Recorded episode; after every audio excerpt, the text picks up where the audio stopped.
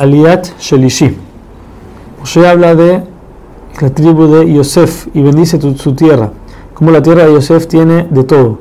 Por un lado tiene montañas que pueden hacer crecer las frutas aún y que no caiga lluvia, ya que tienen la nieve que va, se va derritiendo y nutre las frutas. Tiene valles que al ser de que no hace mucho calor, esa, esa humedad madura bien las frutas y hace que sean ricas. Tiene tierras que cae el sol, tierras que, donde cae bien la luna. Cada uno depende de los frutos que se van a plantar. Hay unos que necesitan más del sol, unos que necesitan más de la, de la luna. Yosef tenía de todo.